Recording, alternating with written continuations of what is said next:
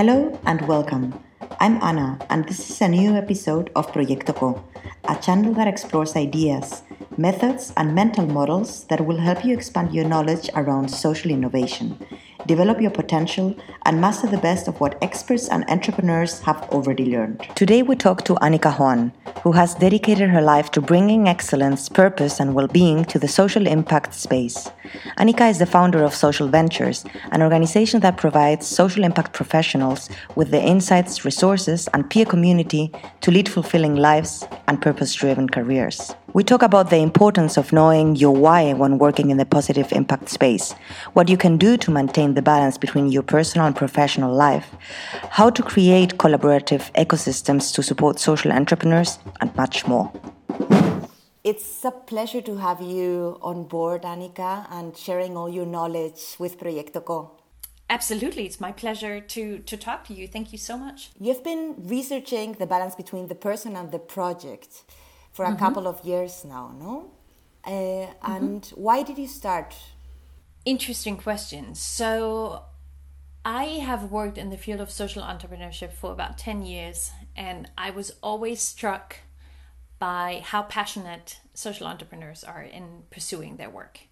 And I love that we have these passionate change makers, but I also saw what a toll it can take if you throw yourself into solving a social or environmental issue, which by definition is such a long term project.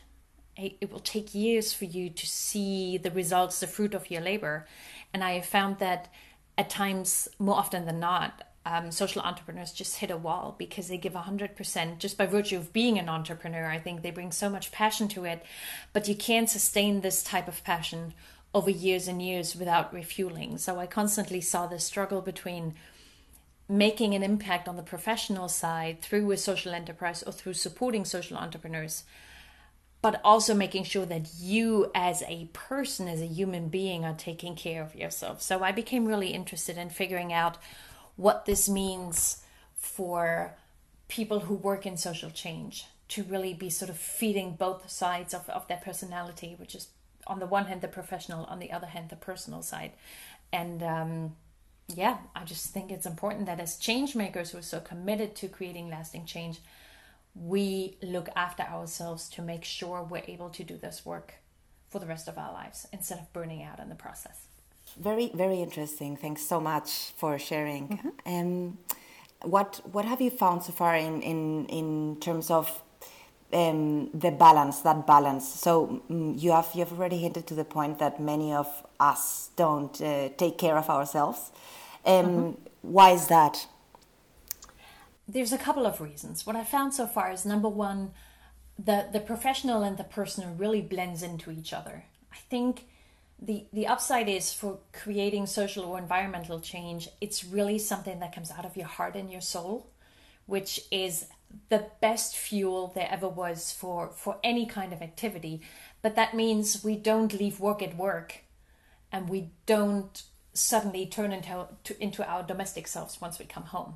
It's it's a constantly present um, topic, something that keeps us up at night, something that makes us jump out of bed with excitement in the morning. So that distinction between professional and personal can be really blurry, and I think that's why it's so hard for us to to draw that line and be very conscious about refilling our batteries. We have this saying that you can't pour from an empty cup and I think, especially when you're trying to solve such big problems, you keep pouring and pouring and pouring. And before you know it, your, your own jug is empty and you can't continue to support. So that is one thing I found. Um, and the other thing really comes down to we we want to help so much that we go above and beyond. I mean, for one, as social entrepreneurs, they are seen as the heroes who devote themselves to solving this issue but you become a martyr of your cause, which can be really exhausting. And I think then, especially for people like us who support social entrepreneurs, we're sort of one step removed in the system. Um, we want to help them succeed, so we constantly pour into them and support them.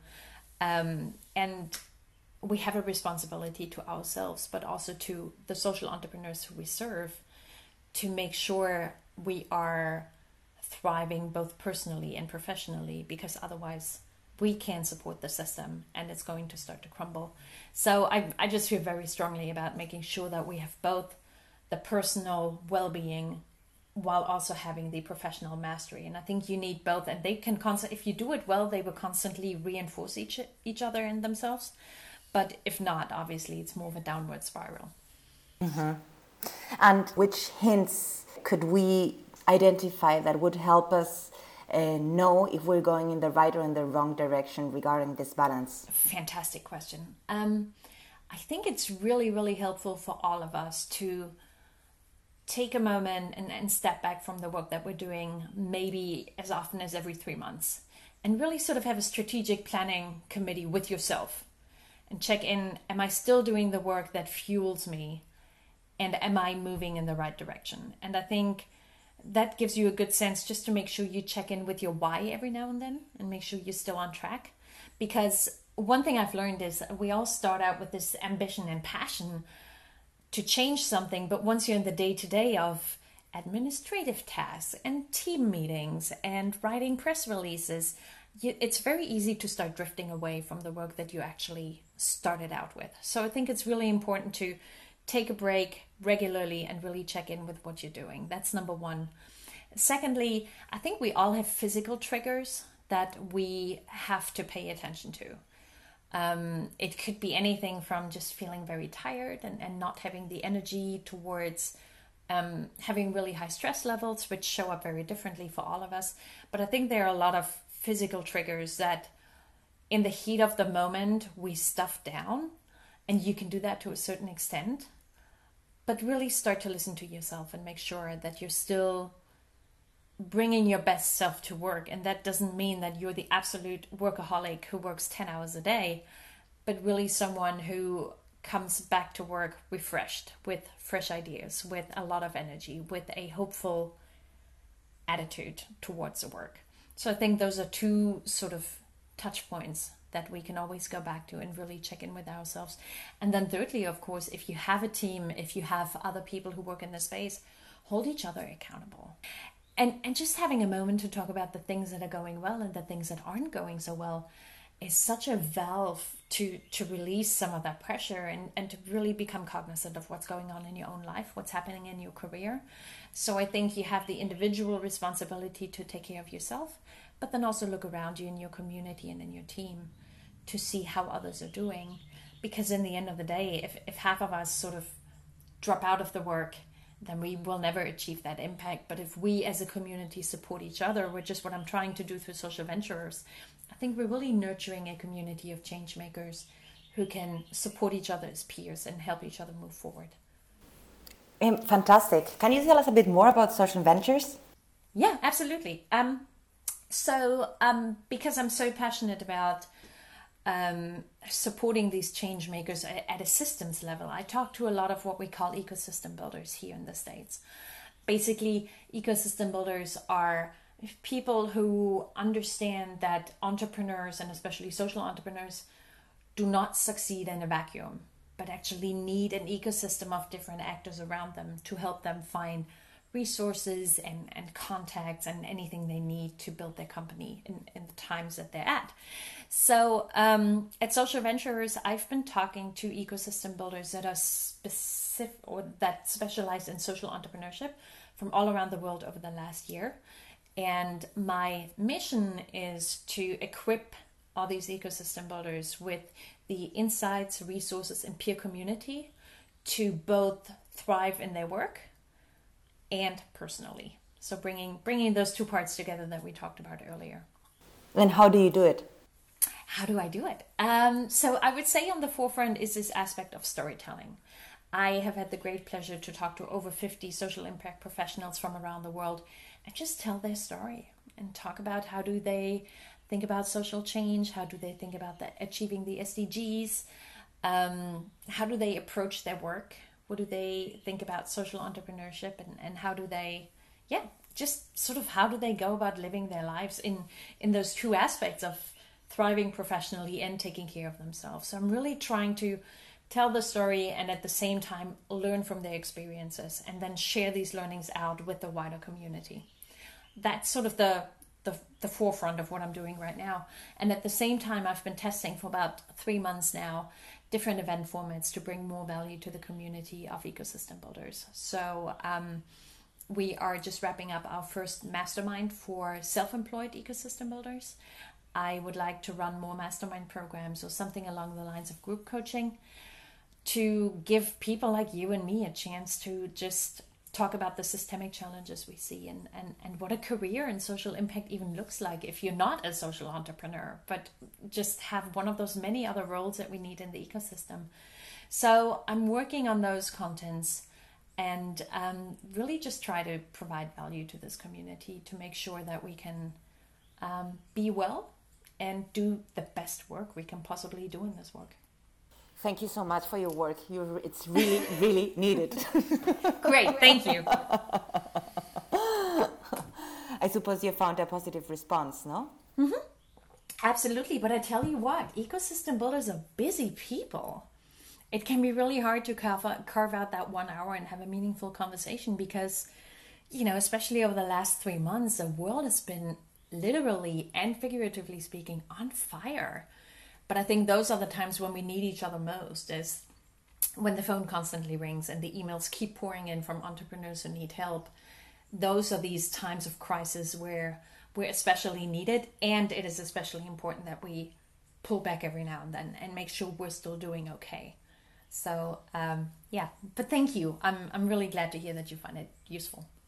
Um, talking about about the building of ecosystems which are becoming more and more important no especially if we mm-hmm. if we all seek for social innovation and positive social impact to be the new normal um, yeah. how which which which mistakes do you see that we sometimes commit as ecosystem builders the Kauffman Foundation here in the United States has done uh, quite a bit of research and has been bringing us together once a year as ecosystem builders to talk about sort of the, the shared challenges that we see in the field and, and things that we do. And they we actually came up through this mass collaboration with seven principles for ecosystem building. So I think any one of those is really important in order to build ecosystems. And getting one or several of them wrong is automatically going to have a negative effect on the ecosystem. I think the most prevalent thing that I've seen is trying to create an ecosystem for purpose driven entrepreneurs without consulting the entrepreneurs. So it can feel really good that, um, and you know, I've, I've been, I've done this. Um, we're trying to create programs, or maybe we're trying to create investment vehicles for social entrepreneurs. But we haven't actually talked to them about what it is that they need. We haven't talked enough to them about what they're currently struggling with and what they would like to see in the system. So I think the most important thing is to always pull social entrepreneurs into the conversation and not just have them be at the table, but really make them front and center of that conversation and really be able to listen because this is not about us. We play a very important role in helping to build that system while they build companies, but the system we build needs to be one on one responsive to those needs, which means it's constantly evolving, it's always changing every time new actors come into the picture. Um, and that's probably the second most common challenge I see is actors in the ecosystem not wanting to collaborate. And I'm sure everyone has experienced this where a new program is suddenly in the market and now we're all competing for funding or we're competing for the best social entrepreneurs. So that mindset is really, really limiting social progress. And I'm not saying that competition isn't healthy.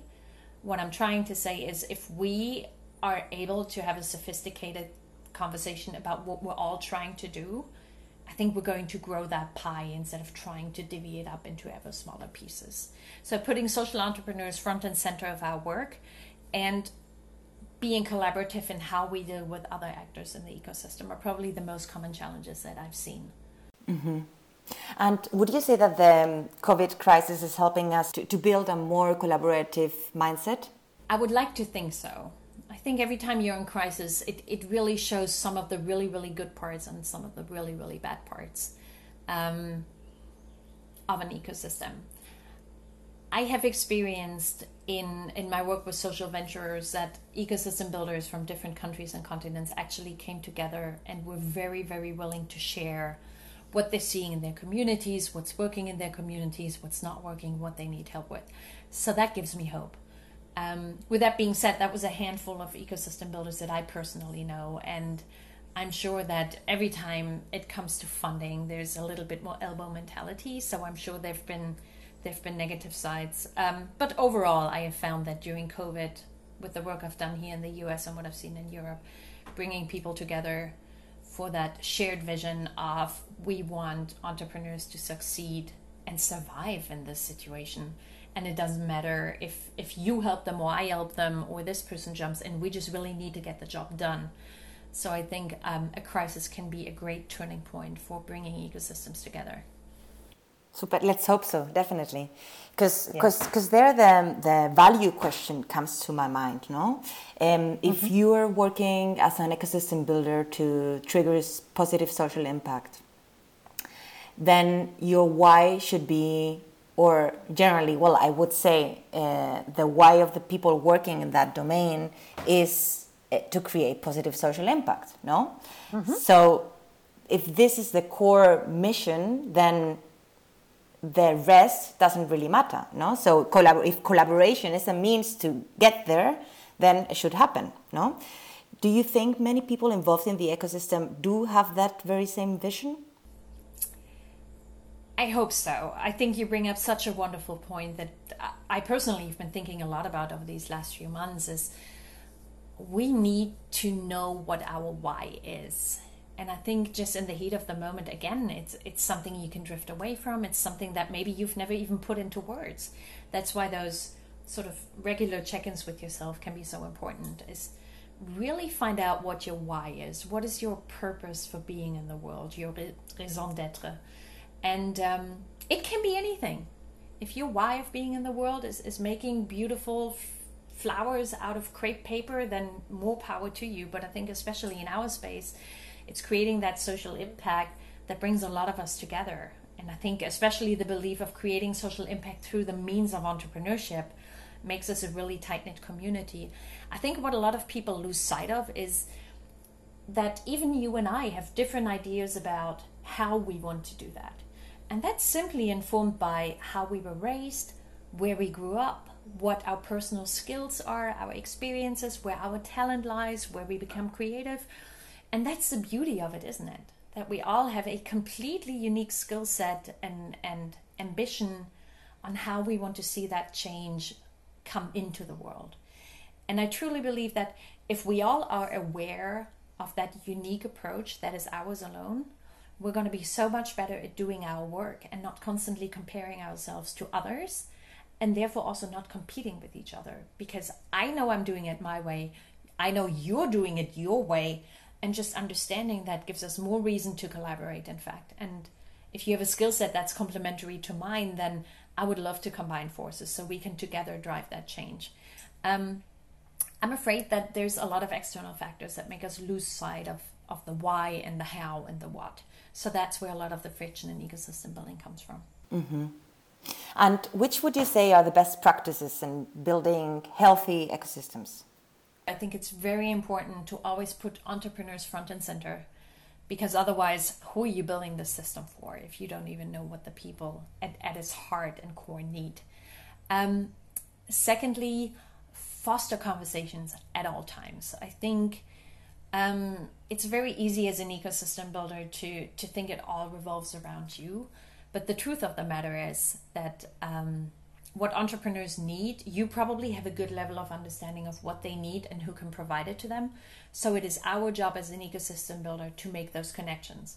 And that could be a social entrepreneur needs to talk to someone at this bank, or maybe it's a government official, or maybe it's someone who doesn't look anything like him or her at all and shows up in a suit. It's our job to create those connections to make sure that they get the resources and insights that they need at the time. Um, thirdly, um, we always talk about everyone is invited. Try to find collaborators everywhere. And it doesn't necessarily have to be someone with an entrepreneurial background or insights into social impact, but make sure that everybody who wants to help create social change has a chance to do that. And that brings us back to that earlier conversation around our very specific skill sets. So, always enlist collaborators, make sure everyone is invited. Um, number four, you want to live the values. So if you talk about um, being inclusive, for example, don't just say it. Lead by example. Like show people that you can have a meeting in a boardroom, but you can also have a meeting at a social enterprise headquarters or maybe in a community center where the, the clients and beneficiaries work. So you have to lead by example to make sure that people understand how we want to be working with each other. Um, we already talked about connecting people sort of bottom up, top down, inside out, just making sure everyone is involved because I do believe that everyone who comes with the genuine mission of creating social change has something to contribute. And often it's not until we have those conversations that it crystallizes what that something is, but it becomes really valuable. And I think that's that's how we can create a movement that goes beyond a single social enterprise. Um, the six elements, so to speak, for building entrepreneurial ecosystems revolves all around telling a community's story, which is something I'm really passionate about. And and it sounds sort of um, it's not very tangible storytelling, but the truth is that a lot of the identity often is understood once you hear your story from someone else.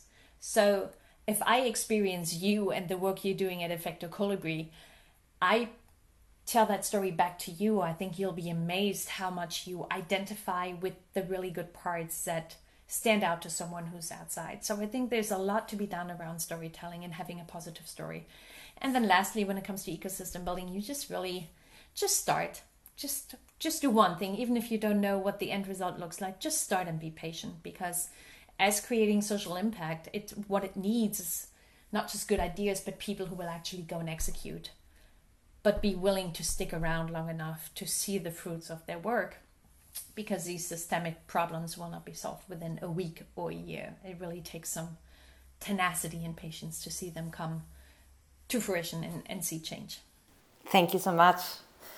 Um, um, I would like to, to finish asking you about your why and mm-hmm. how you're achieving it. I mean, like, um, how, how has your process been? Yeah. Um, so I, I spent some time really digging into that. I read Start with Why by Simon Sinek, which I can recommend to anyone. Um, it's it's a very deep dive into what motivates us as humans, and I think especially for anyone who works in, in social change, this is you're well served knowing what your why is because it always anchors you. And um, I simply envision a world in which change makers can create social and environmental impact without losing themselves in the process, so without burning out.